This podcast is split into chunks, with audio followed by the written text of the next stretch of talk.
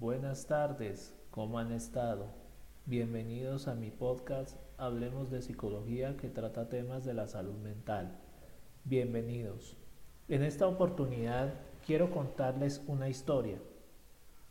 Un joven llega tarde a una clase de filosofía de la universidad y para darle una lección al estudiante que llegó tarde a clase, la maestra acuerda con sus estudiantes jugarle una broma al estudiante que llegó tarde ¿Y en qué consistía la broma?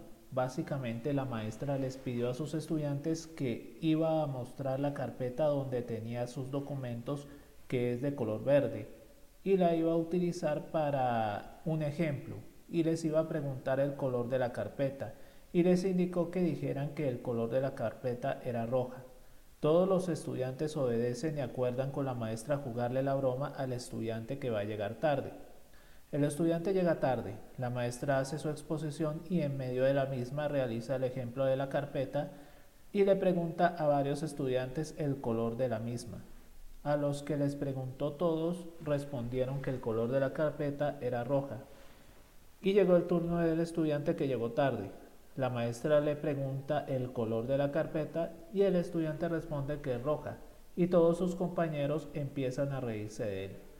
La maestra le da a entender al estudiante que llegó tarde recalcando que el color de la carpeta es verde. El, estudiante se excusa diciendo que él se había dado cuenta que era un juego y le siguió a todos la corriente.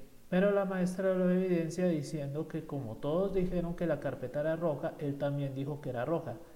La maestra usa este curioso hecho para evidenciar cómo el ser humano, al ser sometido a la presión del ambiente en el que se encuentra, termina cediendo a las creencias de la mayoría y los divide en dos grupos, los que persiguen sus deseos y los que siguen los deseos de los demás. Por naturaleza, el ser humano es individualista, pero por necesidad se ve obligado a unirse a una comunidad y sacrifica sus necesidades y deseos por el bien de la misma, a la que pertenece.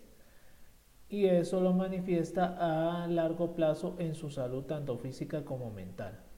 Por eso como profesional de la salud mental siempre le recuerdo al paciente que él tiene la convicción y voluntad de ser feliz, priorizando lo que es más importante para él como individuo sin pensar en el conjunto. No es malo tener deseos propios o ser egoísta, si eso le permite ser feliz, que es lo importante.